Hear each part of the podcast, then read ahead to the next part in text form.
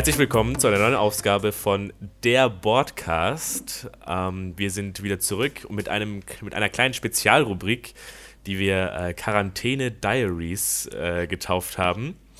Und äh, ich habe uns nochmal unsere, ich habe noch mal unsere Timeline angeschaut, Henrik. Der ist übrigens auch da. Hallo Henrik. Hallo, alle miteinander. Grüß, Grüße nach Amerika. Der Henrik ist nämlich gerade ähm, extra Remote Call dabei obwohl er das sowieso sein müsste, denn jetzt sind ja alle im Homeoffice. Ähm, ich habe unsere Timeline angeschaut und Henrik, mir drängt sich dann eine Frage auf: Wie war dein Silvester? ja, mein Silvester war sehr schön. Und wir haben ja, unter anderem gut. ein wunderschönes von äh, Iago vorbereitetes Quizspiel gespielt. Oh ja, stimmt, richtig. Also das war sehr lustig und ja. kann auf jeden Fall weiterempfehlen. Ich würde sagen, wir nehmen nur noch jedes Quartal auf dann ja. äh, haben wir da auch keinen Stress.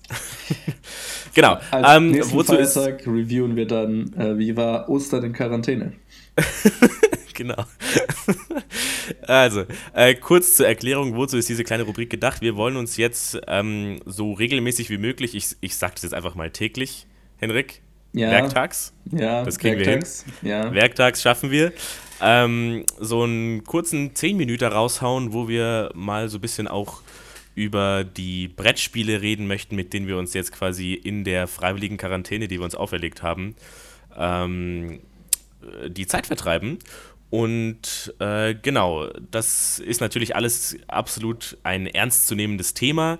Das äh, wollen wir, das vergessen wir dabei auch nicht, aber wir wollen dennoch mal so ein bisschen ähm, ich sag mal so, der, der, ein Mensch kann nur so viel ertragen, ja, und ähm, man sucht ja auch ab einem gewissen Zeitpunkt einfach Ablenkung und da möchten wir einerseits Ablenkung durch den Podcast bieten, aber auch durch die Ratschläge, die ähm, wir euch jetzt quasi mitgeben können, was analoges Spielen angeht, denn ich schätze mal, äh, was so Lieferdienste angeht, können ja auch immer noch Brettspielbestellungen, die online getätigt werden, ausgeliefert werden. Ja, und äh, da gibt es dann einiges. Und das äh, Brettspiel für heute, äh, was so die letzte Zeit oder beziehungsweise kurz bevor ich äh, nur noch im Homeoffice war, äh, mir gekauft habe, war tatsächlich Onitama. Das äh, habe ich jetzt schon ein, einige Male gespielt mit meinem Mitbewohner, dem Hager, der auch schon vorher mal im Podcast dabei war. Und ähm, Onitama ist, glaube ich, ein Spiel, von dem, äh, hast du davon schon mal gehört, Henrik? Ja, tatsächlich, bis du mir gerade davon erzählt hast, habe ich davon noch nicht gehört. Mhm. Und ähm, auf den ersten Blick sieht es aus wie ein Spiel, bei dem ich äh, mich gereizt fühlen könnte, zu versuchen, dich jedes Mal zu schlagen. genau. Also, kurz zur Erklärung: Das ist ein One-on-One-Spiel und da haben der Henrik und ich uns eine, eine, eine, kleine History. Und zwar haben wir gerne äh, öfter mal Seven Wonders Duel gespielt, wo eine kleine Seven Wonders Duel-Rivalität entstanden ist. Und Unitama hat auf jeden Fall kleine? so ein ähnliches. Eine, eine kleine, eine genau. Kleine genau. Und äh, Onitama hat auf jeden Fall das gleiche Potenzial, solche Rivalitäten zu erzeugen. Kurz zur Erklärung.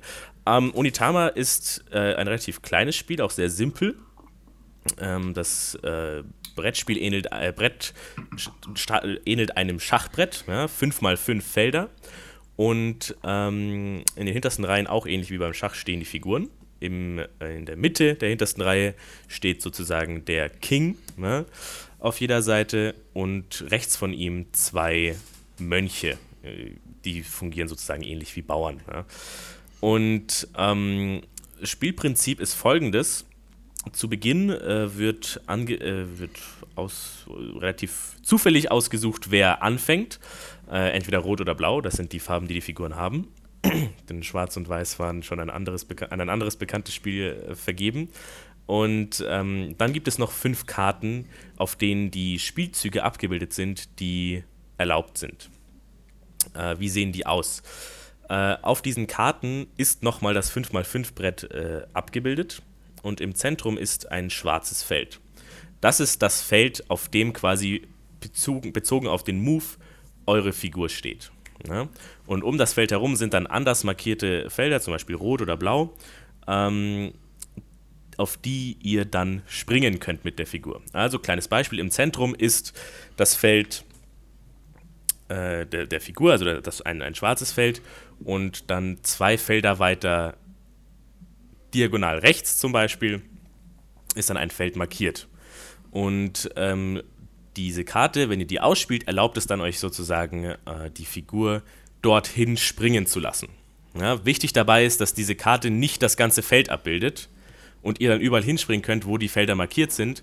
Nein, eure Figur stellt quasi immer das Zentrum der Karte dar und von dort aus könnt ihr dann alle, ein markiertes Feld bespringen. Alle Bewegungen sind relativ und man kann sich alle das Bewegungen also sind relativ. so genau. vorstellen, es gibt jetzt also eine Auswahl von Mustern, da ist die Rotation auch nicht irrelevant. Also es kann auch mhm. sein, dass das gleiche Muster ähm, in verschiedenen Rotationen vorkommt. Und von diesen Musterkarten, die einem quasi sagen, wie man geht, sind immer fünf im Umlauf. Mhm. Richtig? Genau, Und exakt. Jeder Spieler hat eine Move-Karte, die seinen nächsten Move bestimmt. Mhm. Man genau, also man hat immer pro Zug zwei Move-Karten zur Verfügung. Ah, okay. Ja? Und ähm, dann gibt es sozusagen noch eine Excess-Move-Karte, eine, die irgendwie über ist.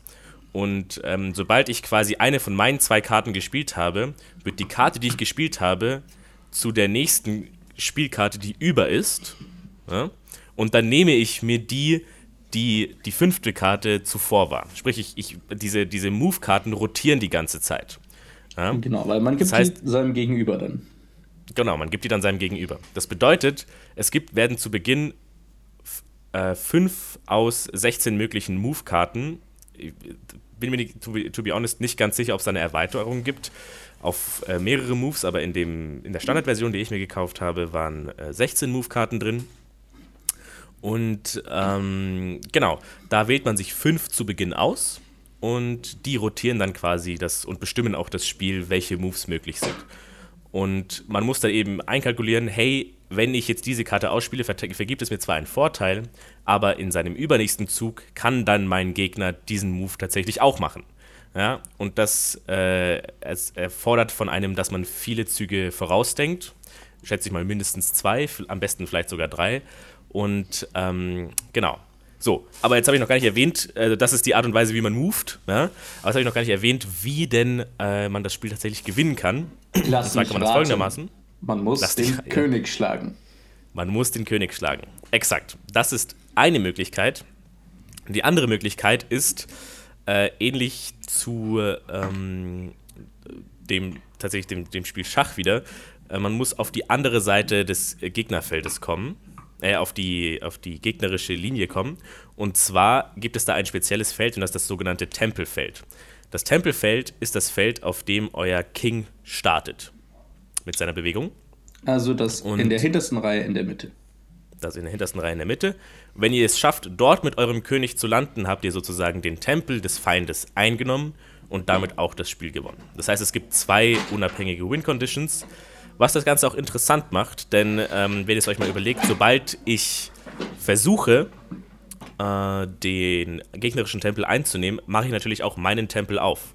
Und dann muss ich meine anderen Mönche sozusagen äh, dafür benutzen, diesen Bereich zu decken, wenn mir das möglich ist, mit den Moves, die, die, die, da, die da sind. Und ja, genau. Das ist im Prinzip das äh, Spiel. Recht okay. simpel. Jetzt sind die Felder, das ist das Spielfeld ja nicht so groß. Ähm, mhm. Wie lange dauert denn da eine Runde? Wenn du sagst, man muss viele Runden vordenken. Genau, also als äh, ich mir das gekauft habe, habe ich das mit dem äh, Hager tatsächlich direkt ausgepackt und gezockt. Und wir haben innerhalb von, ich glaube, es waren 20 Minuten, vielleicht eine halbe Stunde, äh, an die sieben, acht Spiele gespielt. Ja, also es geht sehr schnell. Ja. Mal ist eine Runde nach einer Minute oder zwei Minuten vorbei, weil man komplett äh, Brain AFK einen, seinen König äh, exposed hat und der halt einfach geschlagen wird direkt. Ja? Das ist dann quasi, also das Spiel sorgt schon dafür, dass man, also man muss wirklich aufpassen, sonst wird man stark bestraft für einen schlechten Move. Ja? Also es ist nicht so wie beim Schach, dass dann mal vielleicht ein Bauer weg ist oder wie auch immer, sondern hier okay. ist es tatsächlich so, gut aufpassen, sonst sind eure Figuren weg. Ähm, und genau, sonst, wenn sich, äh, sage ich mal, die Leute die ganze Zeit, also wir, wenn wir uns äh, Gedanken darüber gemacht haben, welche Moves wir bringen, dann äh, hat es dann doch so an die fünf bis zehn Minuten gedauert. Also es geht schon schnell. Ja. Wie würdest du denn den Replay-Value ein? Also, wie, wie viele Runden hintereinander macht das wiederholte Spielen Spaß? Also, wie viel also Playtime kriegt man in einer Sitzung quasi? Genau, wie viel Playtime kriegt man in einer Sitzung? Ich würde sagen, es ist auf jeden Fall kein abendfüllendes Spiel, auch nicht für zwei Personen. Ähm, es sei denn, man, man ist da total der, der Sucker dafür. Ähm, aber ich sag mal so, es ist auf jeden Fall für eine halbe Stunde ein starkes Spiel. Ja? Also für eine halbe Stunde kann man da ordentlich seinen Spaß mit haben und auch wirklich eine Runde nach der anderen Rapid-Fire-mäßig raushauen. Und da, äh, sag mal so, dadurch, dass die Runden so schnell vorbei sind, ist es auch nicht so krass schlimm, wenn man dann mal eine Runde verliert. Ja, also auch, ich ziehe da jetzt gerne wieder den Vergleich zu Schach, weil dann doch vom, vom Spielgefühl es sehr ähnlich ist. Aber da ist es dann doch so, wenn du im Schach verlierst, fühlt man sich wie, äh, fühlt man sich teilweise, also ich zumindest fühle mich da teilweise komplett vernichtet. Und ähm, genau. Also ich finde, da kann man eine halbe Stunde kann man gut rausziehen, ähm, wenn man ganz viel Spaß dran hat, vielleicht sogar eine Stunde. Aber ich finde es auf jeden Fall, ja. Okay. Cool. Dann fassen wir an diesem Punkt nochmal zusammen. Wir haben ein Spiel, äh, die Regeln sind super schnell erklärt und verstanden. Es ist für mhm. zwei Spieler. Es bietet einen sehr schnellen, sehr schnellen Spielverlauf mit Taktik und ähm, Strategie. Also kein glücksbasiertes Spiel. Jeder, dem das gefällt, sollte sich das vielleicht auf jeden Fall mal anschauen. Genau. Auf jeden Fall, äh, meiner Meinung nach, top-notch, was äh, 1v1 Brettspiele angeht das war's mit dieser Folge, der ersten Folge zu mhm. Dairy Quarantine Diaries. Pass auf, Diaries ist sehr nah dran an Diarrhea. Diarrhea da musst du wirklich und vorsichtig auch sein. An Dairy Products. Ähm, wir verkaufen keine Milchprodukte und wir wollen auch keinen Spray-Shit hier vermarkten. Ähm, genau. Das war's mit Quarantäne Milchprodukte. In der, morgigen, in der morgigen Folge geht es um ein Spiel, bei dem gewonnen wird, ohne zu reden. Freut euch drauf. Bis okay. morgen. Ich bin gespannt. Bis dann. Stay safe.